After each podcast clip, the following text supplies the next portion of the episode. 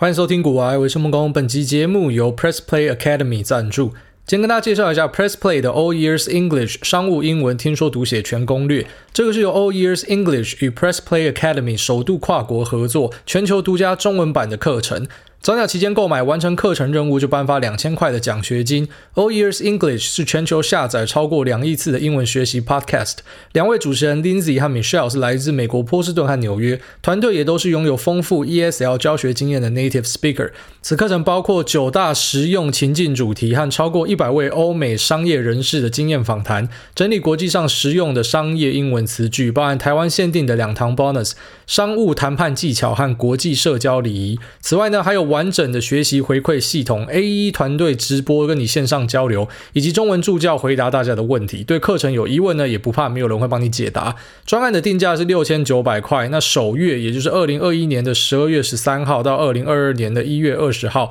早鸟价是四千六百八十。那听众你凭我们主委的折扣码额外再折两百五十块。那我就把他们的折扣码跟连接以及相关的叙述呢放在连接这边，提供给所有想要把英文学好的朋友。好，那我昨天直接开看《猎魔士》第二季。如果说你还没有看的呢，我非常推荐这个影集。它是改编自《巫师》啊，一个畅销游戏，由波兰蠢驴推出的一款，呃，这个类似中世纪作为背景的，专门去杀妖魔鬼怪的一个电玩啊。然后他把它拍成电影影集啊。那这个影集呢，我觉得表现的是可圈可点，就算是一个呃爽片啊。我觉得是一个还蛮值得一看的爽片。那主演呢是超人亨利卡维尔。那超人这个亨利卡维尔，他最有名的地方，其实我倒觉得不是因为他演了超人或什么，就是他是一个有名的宅男。就像金城武有有谣传说他其实很喜欢打游戏，他平常都待在家里打电动一样。那亨利卡维尔呢，也是一个宅男。所以当你今天看着你的老公或是你的男朋友在那边煮电脑，你觉得看起来又油又臭的时候呢，其实你就会知道说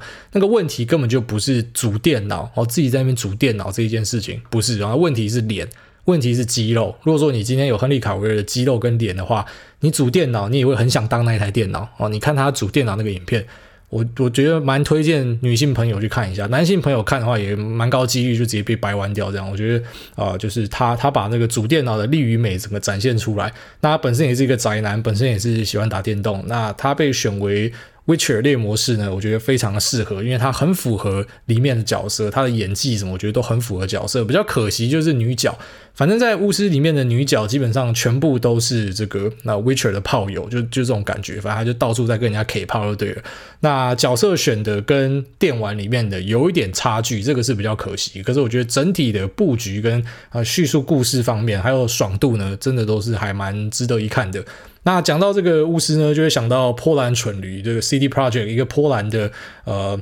曾经是波兰市值最大的公司，现在还是不是我不知道，因为它股价已经从三十几块跌到现在剩下十一点二五。那我有它的股票哈，我到现在还套在里面。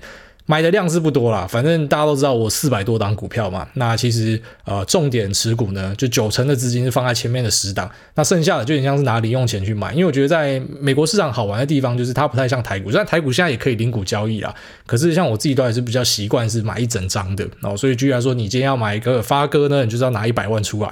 那可是在美国这边呢，你买这些小股票，像你买这 CD project，它就是呃十几美哦，所以等于就两三百块台币，差不多是你的宵夜，你就可以持有它的股票。所以呢，我就会去收集股票，兴趣就是收集股票这样。那最近开始在做这个年度回顾，就要去了解说今年的绩效怎么样。除了前面十档，那一下就看完了嘛，因为你十档就是你每天要关注的，所以大概就可以算出你的报酬率。那剩下的后面的那三百多档，其实不会影响到你的报酬率，因为它占的这个金额是很少。可是我就会检验一下说，诶，今年赔最多的是哪一个？啊，就是我收集的小玩具哪个是赔最多的啊？哪个是喷最多的？啊，喷最多的就是 AMC 跟 GME，然后到现在都还是屹立不摇撑在那边，我觉得超扯。其实我本来在年初我就预期它应该掉下来，就没有想到呢，它撑在那边，成为我买的小玩具里面的就是个表现是最好的。那表现最差的部位呢，其实本来会是 Affirm 啊，因为 Affirm 在今年年初的时候，呃，差不多年初年中的时候呢，它曾经是整个摔到烂掉，所以呃，当时是我的部位里面，就是如果你用。这个亏损趴数来说是最多的，就没有想到后面它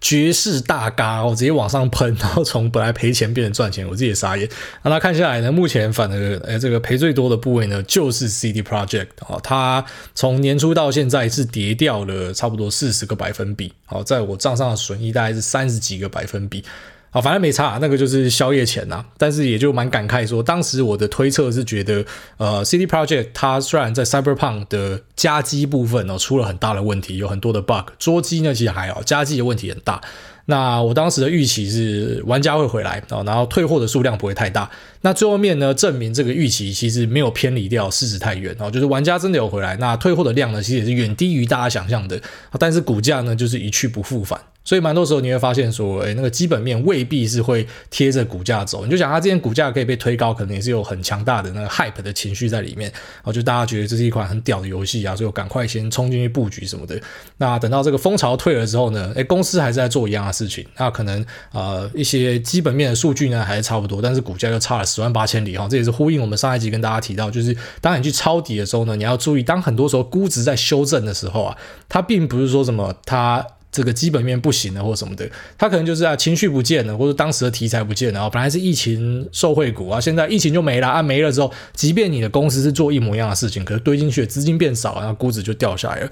那不知道大家有没有也跟我一样有去审视自己的标的啊？我觉得这是蛮重要的一环啊，就是可能你每季要看一下，每个月要看一下。如果你的部位不大的，那你应该每天哦稍微看一下就 OK 了。但是像我自己的部位是稍微大一点，所以我大概是一个月会做一次检讨，然后我每天会去追踪它的净值变化。但是呢，可能一个月或是一季呢，然后去看一下说现在持有的东西到底它的本质上有什么改变？那是不是有些东西要把它汰掉或什么的？那基本上收集的这些小玩具我就会留着啦，因为那没差。那因为像是啊，你就买个台币几万块而已，那根本没有关系，就放着这样。啊，但如果是部位大的呢，一定会去做止血的动作。所以啊，像是 OTGLI 在我账上是负三十几、四十趴嘛。那那没差，那小钱。可如果我今天我的十大持股有负二三十趴的，哦，举例来说，目前 Square 就负蛮多的，那我就会很认真的去看待它，就是我到底要不要停损，还是说呢，我是要加码，那还是说呢，我是要怎么样的去调整我的配置？好，如果说它是占你的资金的比例是大的。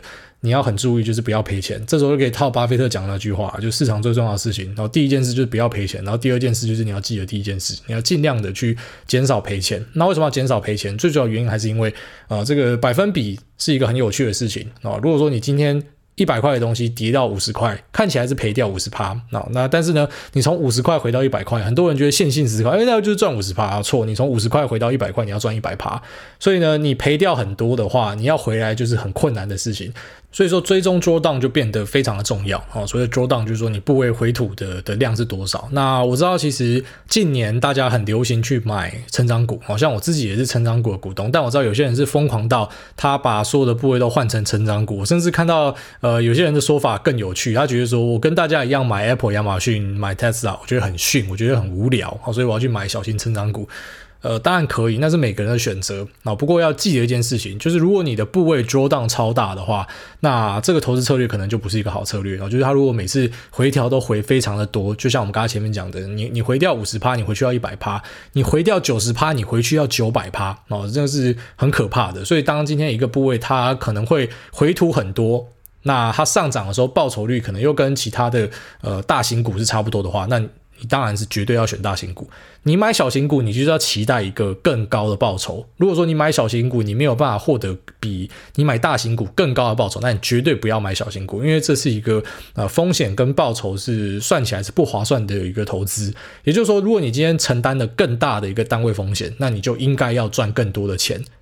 好，那讲比较极端一点的例子，就是我们举一个比较呃踩在边缘上的举例啊，举例来说，你要跑去卡比亚，你要跑去他妈的。当那个卖毒仔。你如果没有办法赚超级多钱的话，你根本就连想都不要想。如果说你跑去卡比亚，然后你跑去去当卖毒仔，就你赚的钱哦，就可能跟一般上班族一样，那你是傻子才会去做这件事情哦，你是脑袋坏人才会去做这件事情，因为你承担的风险是大非常多的。所以这是比较极端的例子啊。啊，那拿回股市里面的举例呢，就是如果你今天是投入大量成长股的，那你的报酬就要去盯你是不是真的有击败大盘非常多。如果有的话，那你可能每次回吐回吐掉一大堆，然后每次周荡就是直接什么账户蒸发掉四十趴，那就是你要承担的一个过程，因为你为了追求更大的获利，所以你必须要去承担这样的一个回吐。可是如果说你今天的报酬是差不多的，然后就小赢大盘一点点，那你承担太大的风险，其实未必是好事。然后因为呃这些风险发生的时候呢，就是有时候它是可以一次就把你 wipe out，一次就把你洗出市场的，那这就是要特别注意的地方。好，那接下来我们就来跟大家分享一下 Quality Judgment 它最新的一篇关于 SaaS 的讨论啊。Quality Judgment 是一个布洛克，他专门在写 SaaS Software as a Service 啊，就是软体服务、订阅服务、云端服务或者小型成长股软体服务，反正有很多名字可以去定义它。那 SaaS 公司呢，就是二零二零年最夯的一个族群啊，这个族群的东西都涨得非常的凶。那嗯，可以讲说，Cathie Wood 也是搭到这一波成长股的风潮，所以呃，当时表现特别的好之类的。那成长股在二零二零年表现非常好，在二零二一年呢，哦，就如果说我们打开罗素两千，可以稍微当一个指标，或是呢，你直接看 ARK 的走势呢，也可以当一个指标，因为它大部分都是以小型成长股为主，你就可以发现，其实在今年的表现呢，是属于劣于大盘，然后，就是输大盘的。那根据 Quality Judgment 的资料显示呢，就是近期的修正，甚至直接把小型成长股的这个啊。哦它的估值呢，已经杀到了差不多可以回到二零二零年哦，疫情前，甚至是二零一九年那时候，就是呃，在疫情之前哦，还在上涨的那个阶段，它可能已经杀回去那个时候了。那这代表什么意思呢？代表说，其实这些东西你可以开始去考虑说，它可能已经来到一个相对我们称便宜的地方。就如果说你是用 NTM 来算的话，那 NTM 呢，就是 Next Twelve Month 哦，在未来的十二个月。那的一个营收啊，然后或者说它的一个 EBITDA，那用它来算，然后套这个企业价值，那它当分母，企业价值当分子，然后就可以直接去算出说它的估值是多少。那用这个算法来算的话呢，目前已经回到了疫情前的一个标准了。那无独有偶这样的一个数据，其实我在之前啊 Bloomberg Terminal 就是彭博终端机啊上呢也有看到一个数据显示说，目前的呃就是在美国的大权之股呢，虽然你可能会觉得过去一两年的股价真的是很疯狂，很会涨或什么的。可是呢，很令人惊喜的是，就是这些公司的获利跟营收，其实是一路都有在往上追的，然后再透过呃 stock repurchase 和库藏股的方式去推升大家股东权益等等的，反正就是呃看似各种呃操作，然后诶各种股市上涨，让大家觉得说，诶是不是现在的美股充满泡沫或什么的？就令人惊喜的是，如果说你用呃一样 NTN 的标准去看未未来十二个月的获利去套的话呢，你会发现它也是差不多回到疫情前后，也就是说其实。呃，虽然大家会觉得很难以想象，标普现在在四千六百点，好，或者说台股其实也差不多，台股在一万八。可是实际上呢，如果说我们用未来十二个月的营收跟获利去推的话，目前的这个价格，你你不可以说它是一个泡沫，你可能可以说啊、它有一点虚胖或什么的。但是很令人意外的是啊、因为美国的大型权值股其实不是说每个都在表现。哦，举例来说，像亚马逊基本上也就是停了一年，哦，苹果也是接近停了一年，然后突然动起来，那才达到可能 year to day 有到三十趴的一个报酬。可整体算起来，竟然，哦，就如果说我们把明年的收跟获利考虑进去的话，你会发现说，哎，它差不多已经回到疫情前的一个估值了。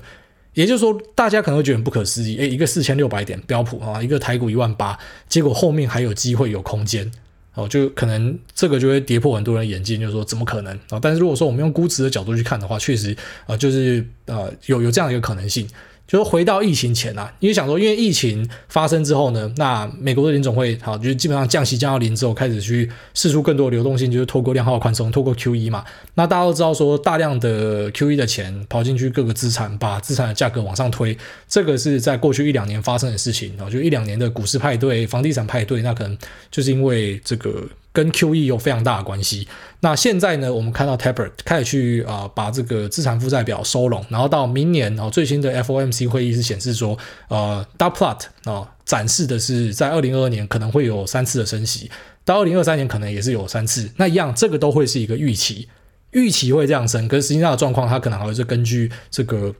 我觉得当时的经济条件，然后联总会的的想法拿来做调整，但是我觉得期待二到三次的升息应该是很合理的。那也就是说，我们可以看到说，在二零二二年的三月，可能 QE 退场，然后开始进入一个升息的循环。可是呢，股价在现在已经反映到，就是当时还没有使用呃 QE 工具时候的价格了。不知道到这边大家有没有跟上？意思就是说，使用了 QE 之后，那把一些资产往上推，没错哦。但是后来呢，我们看到成长股的下调，我们看到一些全职股在盘整，在盘整的过程或者在下调的过程之中，其实公司还是持续有在赚钱的，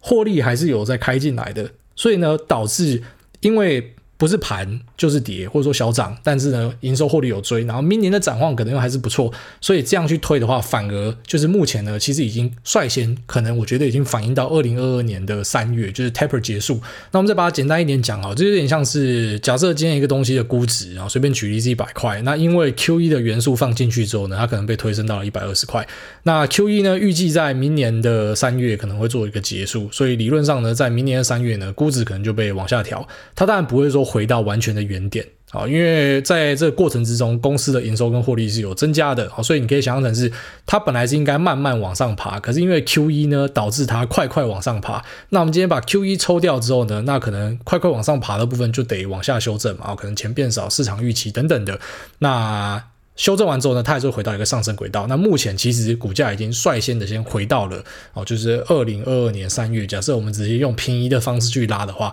那它已经率先的回到了 Q 一前的一个水位了。也就是说，现在说不定就是一个很便宜的价格。那这个是我们用基本面的角度去看它哦。但是我自己在这个操作的习惯上呢，我还是会加入一点技术面的东西。也就是说，呃，市场中有人会告诉你啊，什么市场有笨蛋很多啊，大家看不懂啊，或什么的。可像我自己。一直都觉得，居然说，以美股市场来讲，它是一个非常效率的市场。然后就是，呃，当然一定还是有不效率的部分，所以主动选股者才会有空间嘛。不过呢，它已经算是一个相对聪明的市场了，所以我很少会去讲说啊，市场看不懂啊，或者是啊，我的标的跌，那是因为市场不理解或什么的。就我会选择去相信市场的一个估值。那如果说要把相信市场的估值、相信市场的回调，即便我们知道有时候会回过头，有时候会冲过头啊，你要把它放入考量的话呢，那你就势必会加入一点，就对于股价的判断啊。那我们在上一集有跟大家提到说，我会放一点呃 RUT 的元素在里面啊，就是罗素两千，或者说你可以用 IWM 这个 ETF 去追踪。那啊呃，你可以大概的知道目前哦，小型成长股、小型股呢，那在市场中的表现的状况是怎么样？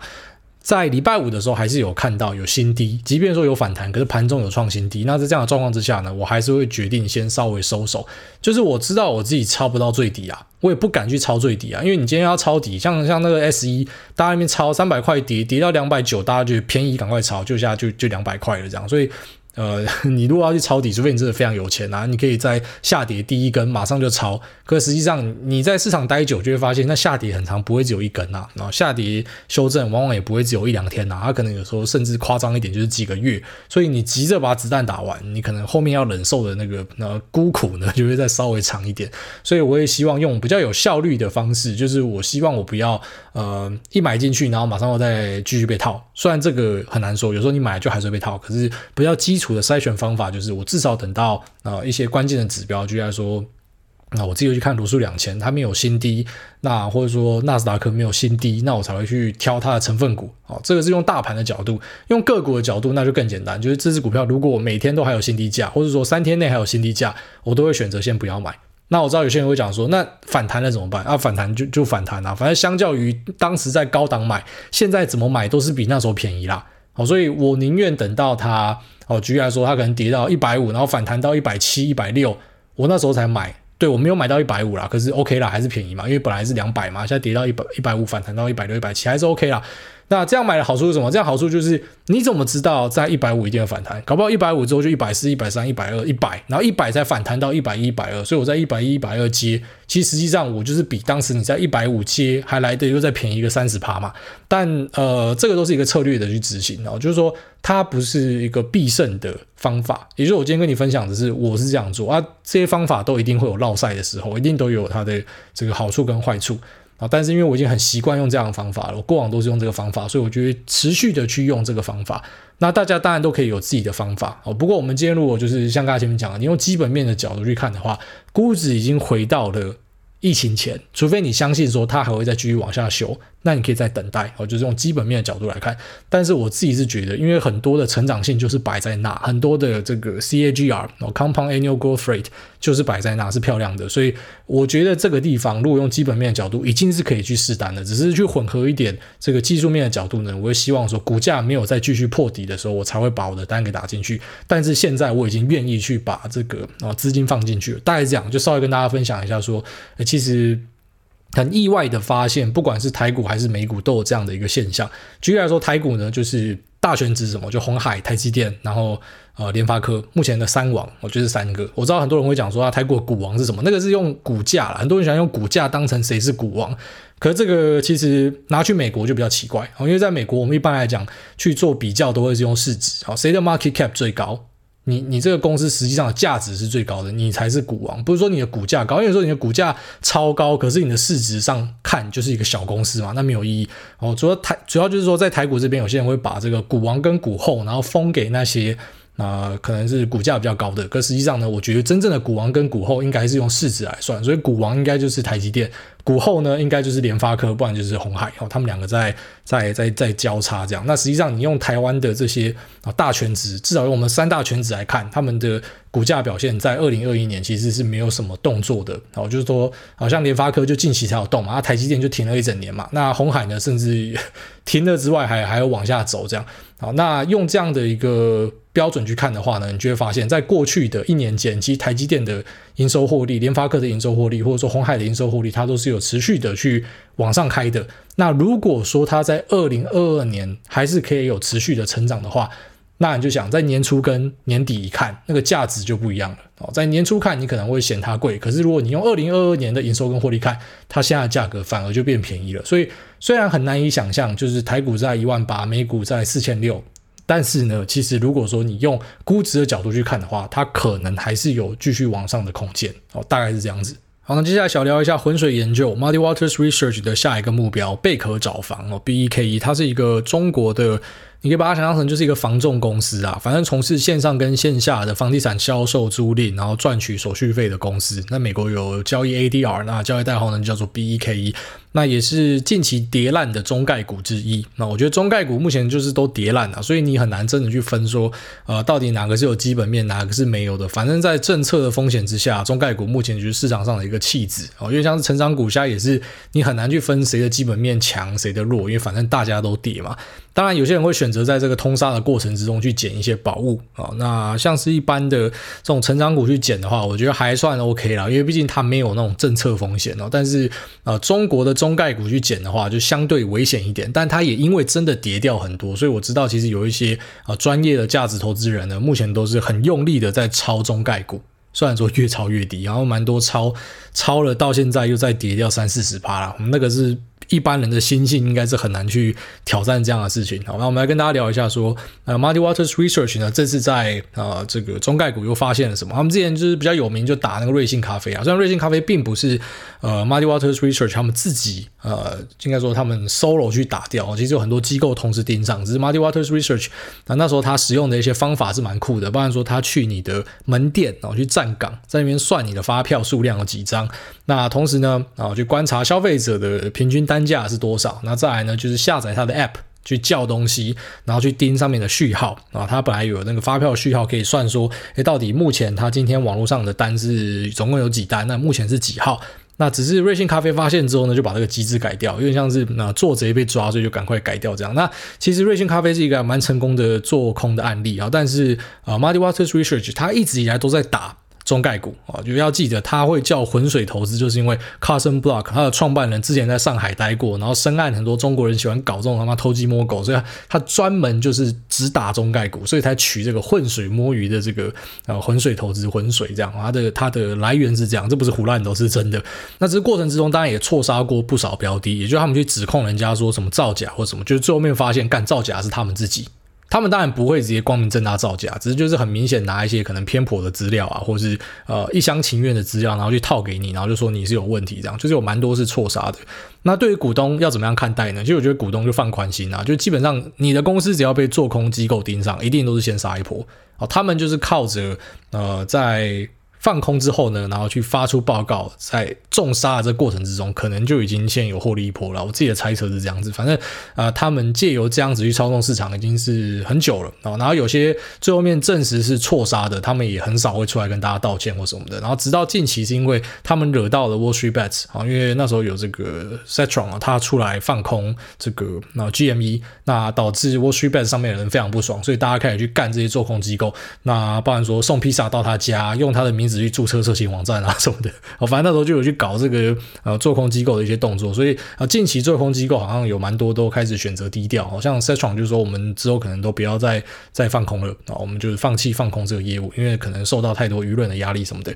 但我自己是觉得这些做空机构的存在还是很必要的啦，然后它就是协助大家价值发现。如果你是股东，一开始你东西一定先跌，可是如果最后面发现是错杀哦，都会有那种报复性的反弹，而且从这之后你应该就不用担心了，因为它已经被放大镜整个照完过一次了，所以啊、呃、之后应该就是我觉得是那种金身不坏了，就很难再被啊、其他的一些坏消息给打击，因为它会受到那种非常严格的检验。那这一次浑水盯上贝壳，当然最主要的原因还是因为出身背景啊，反正你是中国的公司，我就是加倍去打你。那我们来看一下他的指控是什么？他说呢，贝壳的新房总交易额 GTV 啊被抬升了一百二十六趴，佣金的收入呢？抬升了七十七到九十六趴，也就是说，它福报了它的营收。那再来呢，就说贝壳它存在幽灵店、克隆店，还有所谓的未批的安排，以及一些可能福报的房地产呃呃行销人员说你这边可能有多少人，就实际上可能只有一半的人。那说你这边有店，实际上我去那边没有店。然后或者说说你这边有两家店，实际上呢这两家店的地址就指向同一家店，然后这是所谓的克隆店。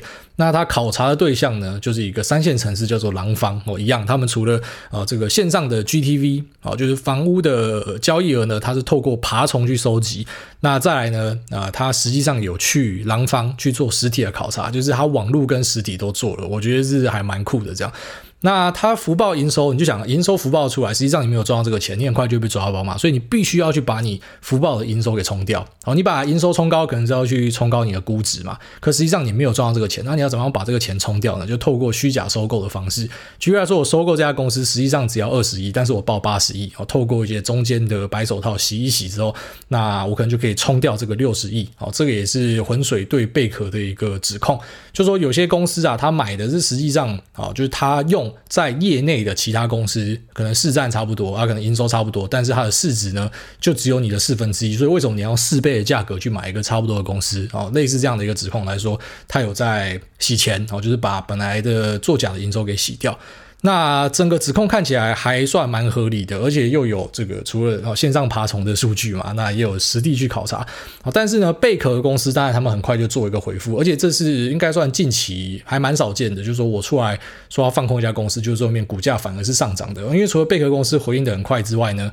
那同时啊一些第三方的数据机构也是有出来讲说，其实你浑水这一次做的资料是不够的。好，首先第一个他讲的这个房屋的总交易额，就刚刚大家听一下。一定觉得很合理嘛？因为你可能印象就觉得啊，他们作假是很正常的。可是实际上呢，哈，因为他是使用爬虫去啊、去去去捞他网络上的数据，所以呢，他等于说少捞到呃，就是他总共有四个营收来源，他只有捞到线上的，就是链家门店，然后以及平台连接门店的的数据。可是呢，新房的销售团队以及其他的销售渠道是没有被捞到的。所以，呃，贝壳的说法就是说，你只有找到我们其中两个，就是在网络上显示的披露的呢，只有两种营收的方式。实际上，另外两种你是没有找到的。而且呢，因为他要去抓这个 GTV，然后就去抓你的总共的呃交易的总价值呢，它是必须用量再去乘上一个价格。那这价格呢，它是用它。呃，二零二零年的价格，那实际上贝壳也是说，这个价格从二零一九到二零二零呢，然后再到二零二一，其实那个价格都是不一样的，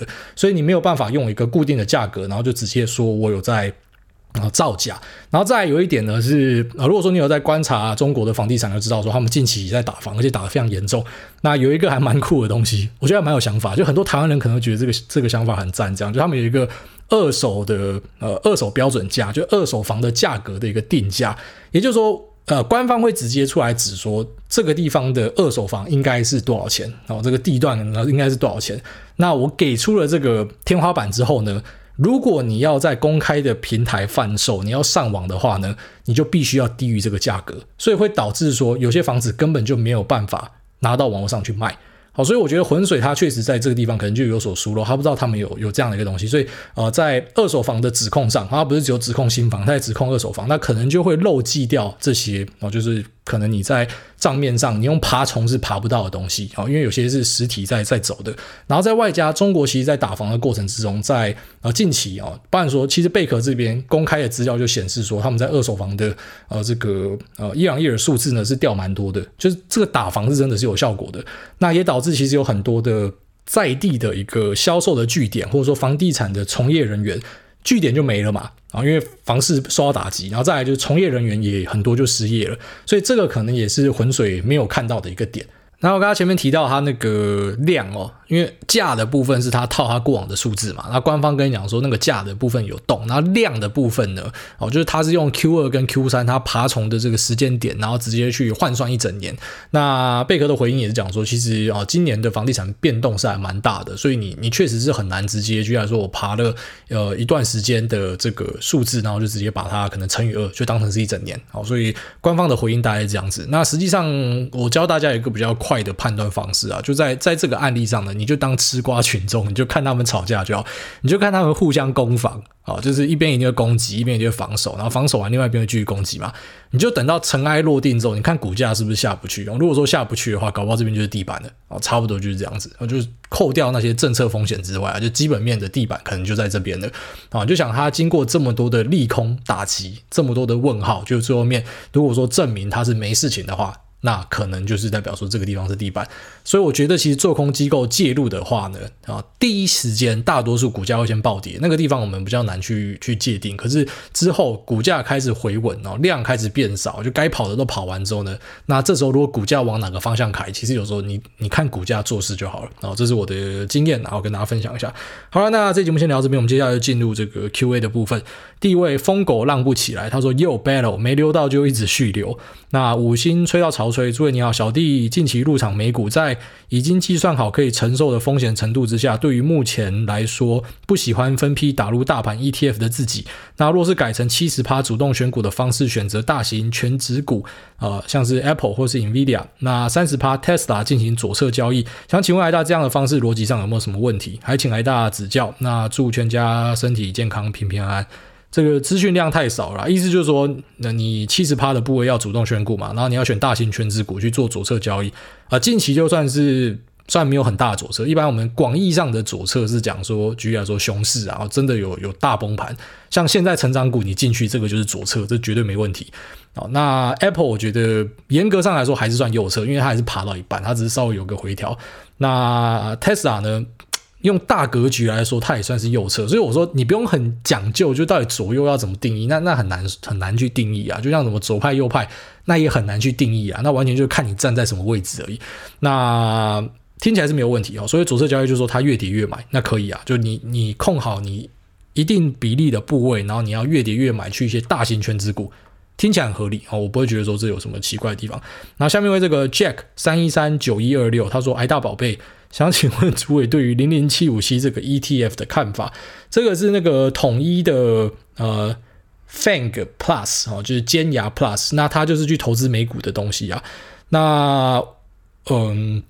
这样的 ETF 我怎么看待？我当然还是会建议大家，就是你实际上要投资美股的话，你应该直接去使用海外券商。特别是如果你是会密集交易的，你一定要使用海外券商，因为手续费差太多了。那如果说你不会这么密集交易的，而且你一次打的单可能比较大的，那你可能就可以透过副委托。好，这个都是说你自己知道怎么样选股可以这样做。那如果你真的不知道怎么样选股，透过 ETF 去买可不可以？还是可以啊，只是你就要知道哦，你透过 ETF 去买，第一个它的编排未必是你要的。你有没有去看过这个 ETF 的成分股是什么？很多人他去买，他都不会去看成分股。那就随便瞎买就对了。其实你应该都要先去看它到底包了什么东西，那比例是不是你要的？哦，举例来说，干你就是超喜欢 Apple，就是它里面都没包到 Apple，那你买它干嘛？哦，类似这样。哦，当然这一支应该是会保到宝钗啊，因为它既然都已经写说它是尖牙了。好，那再来呢，就是比例上可能也是未必是你要的。然后以及哦，这样的 ETF 一般它的管理费一定是比较高的。你就想你自己买就不用被抽这个管理费了。但如果说你是你懒，你也不知道怎么选。啊，你也不不排斥给人家抽管理费啊？你要买这个东西也是可以啊，只是用我的角度来说，我是绝对不会买这种东西。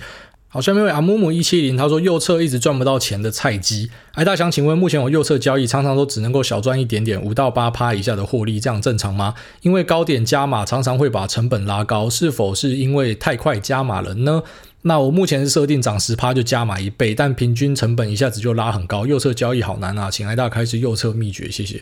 其实左右真的就像刚刚前面提到，那只是一个概念哦。然后实际上你要细分，又有很多的派别。举例来说，动能派他们可能做的频率超短的，可能最长的持股就是如果波段没拉出来，搞不好他三天就卖掉哦，涨上去追，然后之后往下跌他就砍哦，所以三天就结束一个交易周期了。那波段派的呢，可能就是我买进，只是我是只有在上涨的过程之中才会买进。好像什么特斯拉从六百到到一千二的过程之中，可能每涨几趴我就打一点。那这也是所谓的右侧交易，所以呃，实际上那个交易的分别，那只是一个大方向啊，大分类。但是你要知道说那个细项是有很多差距的。然后你说只能够小赚一点，五到八趴以下获利，我不知道你的五到八趴怎么样。如果说你每次出手都有五到八趴，那这很强诶啊，就是你每次出手都可以呃稳定的去捞这个，那是当然是很厉害。但如果你说一整年下来只有五到八趴，那在今年就是不行啊，因为今年如果说你用美股的角度来看，诶大盘是二十几趴呢，哦，所以输大盘输这么多，其实就是不太好哦。理论上，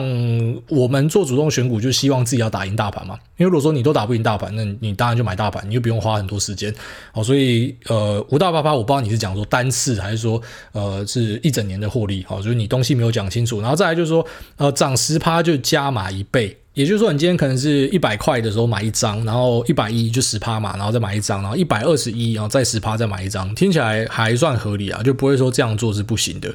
那如果说这样子赚不到钱，多半就是因为你没有看到一个真的涨很多的标的嘛，这是第一点。然后第二点就是，呃，其实如果说你资金真的很多，因为我不知道你就是一样啊，你们问题要问的。不是说这么打字一定要打很多，但是要把那个状况讲清楚。举例来说，你的投入的总部位是好三百万好了，然后你第一单打一百万，然后第二单再一百万，第三单再一百万，这样子就还蛮合理的。可是举例来说，如果你要投入三百万，然后你第一单打十万，然后你第二单再打十万，就等于说你每次打只打这个三十分之一，那就超奇怪，非常奇怪哦。就是说你这样当然不会赚到钱啊。你第一单还是要稍微大一点，就我们讲那种金字塔型买法，大多数我听到的右侧交易者做的还不错，都是你第一单一定稍微大一点，然后之后慢慢加慢慢加，然后注意不要头重脚轻，因为头重脚轻遇到反转，很多人会受不了。好，那当然也有可能你打第一单的时候就反转，可是就代表说你风险就是锁在第一单嘛，因为你后面还没加码嘛，所以呃一般来说会会这样做。所以其实以你的案例来讲，因为你的这个讯息量太少了啊，所以我们我其实很难去帮你判断说你到底这样做是对是错。可是一般来说啦，就是你只要有一个规律在做事情，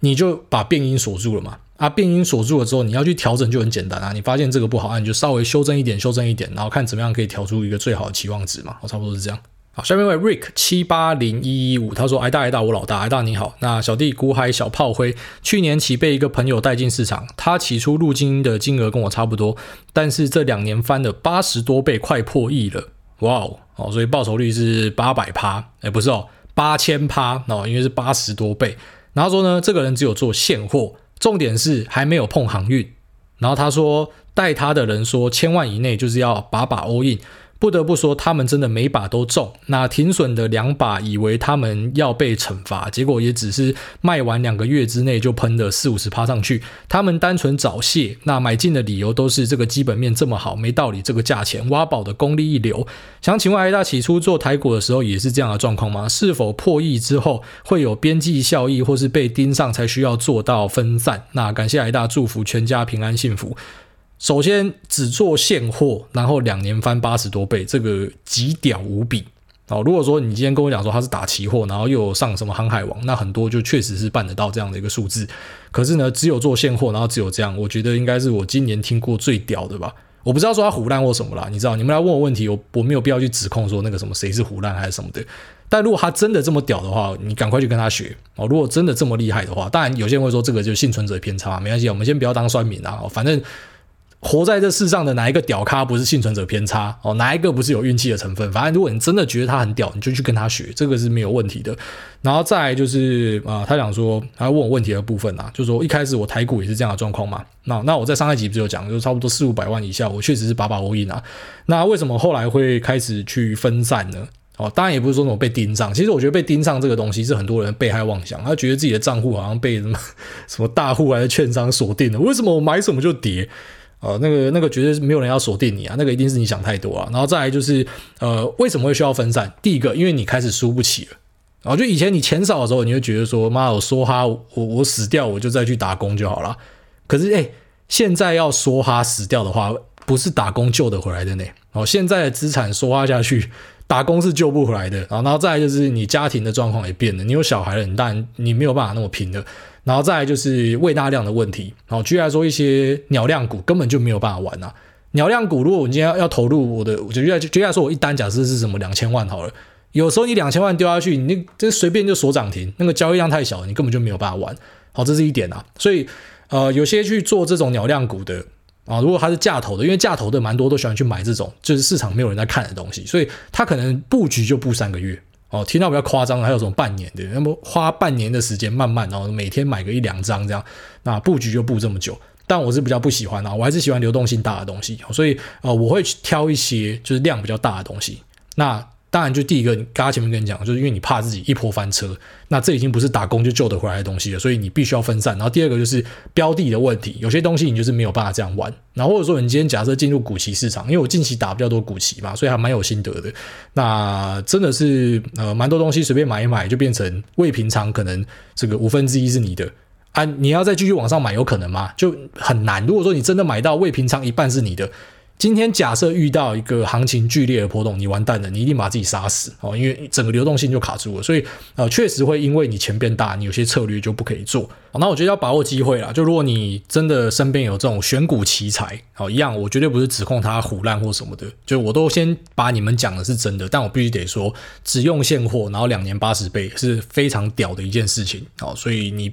把握这个机会，赶快跟他学，好，真的是这样。好，下面为这个拜托选我选我，他说五星吹爆不死心再留一次。诸位你好，小弟目前三十六岁，股龄大概六到七年，每股部位是七百万台币，都是闲置资金。那扣除家庭开销啊、外，然后还有闲钱会再投入，大概是五十到一百万。那配置目前是现股满仓，几乎没有什么开过杠杆，大概是四十趴的 VTI，十趴的 QQQ，然后五十趴就是自己喜欢的个股，大部分都是大全值。那想请问小弟，如果想要呃，试看看小杠杆，哦，小弟比较保守，要也是小部位，而且应该是先优先选择大型全值股，应该从哪方面开始比较好？一，如果说买个股挂号或大盘问号的 Lipco，那想请问主委，通常权利金杠杆比例跟到期日会怎么样选择跟计算？挂号有试过买过一单。那个到期日最远，杠杆大概三倍的 AAPL，那最近运气不错，获利很好。哦，对，这个应该是有被你捡到。然后他说二，用 IB 融资，年利利息很低。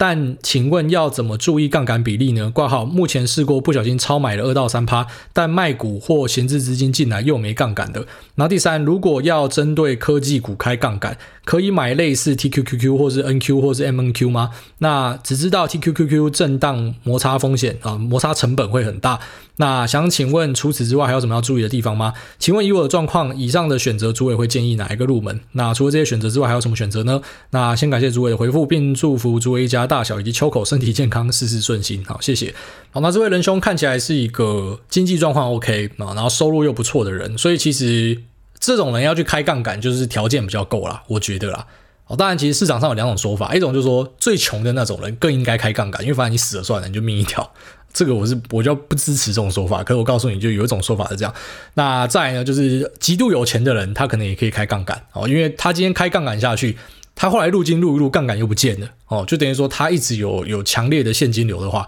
那其实实际上他运用一点杠杆是完全无伤大雅的。那他比较属于后者这种，所以用一点杠杆确实是 OK 啦。然后他说第一个就是使用 Leap Code 嘛，然后说压到 Apple，非常恭喜。那使用 Leap Code 的情境呢，哦，当然你可以参考一下 Nancy Pelosi，也就是呃她老公。就蛮常使用 lip code 然后会上新闻这样，你可以参考一下它是怎么样用的。那我给大家建议是，使用 lip code 要尽量挑价内一点的哦，就不要挑什么价平 lip code 啦，因为你运气不好遇到像台积电那时候六百多，大家都说一定会上一千，你就买一个 Leap Code 啊。举例来说，它假设有 lip code 可以买的话，你就给它抠下去。然后又买一个价平的，然后过了一年之后发现说，干它反而是往下跌的，你你就直接归零，而且你去买远期的，你的那个 premium 一定是比较高的，所以呃可能就一次赔掉蛮多的。所以当你今天要使用 dip code 当成一个开杠杆的工具呢，我会建议你要买价内，甚至是深度价内，好，所以当然相对的它的那个杠杆的比例就会小一点。那可能因为这样大家不喜欢，因为大家去买选择权都是要什么？我要五十倍杠杆哦，妈三倍杠杆太无聊了。好，所以你要怎么样去控呢？我觉得呃挑价内一点的，然后大型股可以试看看，但是一样小量都先小量，因为我不知道你是不是有天分。我只能跟你讲说，大多数使用选择权的人都会毕业啊。那有些使用的就是那种的顺风顺水，非常赚钱啊。配合一些策略，选择权是一个很好用的工具。可大多数人我知道的几乎都会毕业，所以我建议你先去试看看，然后就一点点一点点加看看，用比较保守的方式慢慢来，好，先试水温。然后第二个就是说他用呃，IB 的融资可不可以？IB 的融资可以压到一点多趴，哦，就真的是很便宜的融资。那要怎么样注意杠杆比例呢？其实我觉得一样是看标的啊，基本上你要先去知道每个标的它的 drawdown 最大会多少。举例来说，如果今天桌档会超大的，你杠杆开大，你就很惨，那个真的就是马上就被扫出去了。好，那如果今天是使用大盘的话，啊，大盘你今天去开杠杆的话，你开到好，举例来说，总部位一百三十趴、一百四十趴，我甚至都会觉得嗯还好。哦，就真的是还好，因为你是有这个入金能力的，好，然后以及其实，在过程之中，呃，像有时候我在节目里面会跟大家抠嘛，像当是呃，就跟你抠说，我觉得这个地方是去杠杆的的时候，但有时候准，有时候不准，呃，那个就是你自己的的体感哦，那是因为我是花很多时间在交易上，像这次我觉得就就算抠的蛮准的，所以你你自己可以去稍微去调整，但当然你也可以靠这种被动路径的方式，然后这杠杆它自然而然就可以呃。降下来之后，你又可以把它呃拉上去哦，类似这样子。所以呃，使用杠杆去买的话呢，那我觉得如果是买大盘的话，它可能拉到一百三、一百四都还好。那使用现股的话呢，可能就稍微降一点，什么一百一、一百二。那成长股的话，可能再稍微低一点。这个是很保守的做法。哦，那你疯狂一点的，像 Love GG 最近就示范嘛，干嘛大盘跌，它全部用融资进去接。哦，当然，你现在以短期来看，他是赢的嘛，成为最大赢家。哦，所以这种东西啊，也是蛮看那种运气的啦。就如果你是使用大量杠杆，真的是蛮吃运气的。也就是说你，你可以把它当成是一个准则啊。举例来说，如果你使用大盘的。部位啊，大盘融资是开到一百四十趴的话，那你可能现股就稍微往下降一点，成长股再往下降一点哦，spec 可能要再往下降一点。但如果你今天是开到两百趴的大盘杠杆杠杆的话呢，那你可能啊现股就一百七，然后可能成长股就一百五哦，以此类推。那因为你有强劲的现金流啦，所以其实嗯看起来我觉得你的胜率会稍微高一点。但是我还是会给大家建议，就是杠杆尽量不要开到全满哦，你要先量力而为，都先一点点一点点试看看。所以像你自己讲说你呃超买了二到三。趴就说你的部位是买到一百零三嘛，然后之后就补回来，你一百零三都都顺顺的，你当然就可以试看看，那你开到一百二试看看嘛，好，类似这样。然后呃，再来就是说，如果是针对科技股开杠杆，可不可以买 TQQQ、NQ 或是 MNQ？这个 TQQ 就是三倍做多啊、呃，这个纳斯达克一百嘛。那它的缺点你自己也提到了，就是摩擦成本。就如果今天是盘整的话，那就你过去看到都是上涨。啊，如果今天就进入盘整的话，你就超亏，那亏到爆。那使用 NQ 呢？NQ 是使用期货哦，所以我觉得相较之下，NQ 是可以啦。哦，NQ 是可以当成是一个呃工具，只是你要知道期货怎么玩哦，它的一些规则、转仓什么的，你都要了解。那以及那个保证金要放够哦，这也是自己要去注意的一个点。所以说，你可以使用 TQQ 吗？我觉得不会不行。就如果你觉得未来的行情会是线性往上的。你使用它其实反而是加分，它是在震荡的时候是摩擦成本，可是如果今天是线性行情的话，其实它会加大你的获利啊，所以呃去使用 TQQ 或者 NQ，我觉得都是可以，都是可以使用的。那还有什么以外的选择呢？其实就没了啊，就是融资、选择权、期货，你全部都讲完了，所以基本上这些就是开杠杆的工具。那我们会尽量用这个总部位的趴数去算说，你目前你的杠杆是多少？好，那看起来你都是属于相对保守的，所以我觉得你开始把杠杆放大是可以试看看的，反正就一样慢慢来啊。这种东西真的不要急，就不要什么一瞬间直接他妈开到什么三倍五倍，你一定是像你什么一百零三，然后还好一百一、一百二、一百三慢慢加上去，然后最高封顶就是现货的封顶就两百嘛。啊，两百你都觉得不够刺激，那你就使用扣嘛，你扣慢最高可以开到超高，你用价外甚至可以开到几十倍，好，所以大概是这样，慢慢往上试，然后记得都呃这个少量，哦，先少量少量，慢慢加看看。那选择权的部位呢，我都是给大家一个建议，就是无论你是用 leap 扣还是什么呃什么呃末日的价外这种类似乐透型的扣，不管你用什么扣啦，反正你只要是用选择权的，你要把它画出来。它不要当成是你的部位，甚至更好的方式是你专门开一个选择权的账户，你就入金进去，你做一个防呆的机制啊。然后，因为我真的看过太多在选择权毕业的人，或者说今天选择权赔钱，然后他就一直 roll over roll over，然后之后甚至加更多去跟他凹的，那最后面呢，你反而破坏了你长期的一个资产规划。哦，所以如果真的要使用选择权，我建议先用部位的一小部分试，然后试得好，那你要慢慢把它加大，那是 OK 的。好，那这期节目先聊这边，就这样，拜。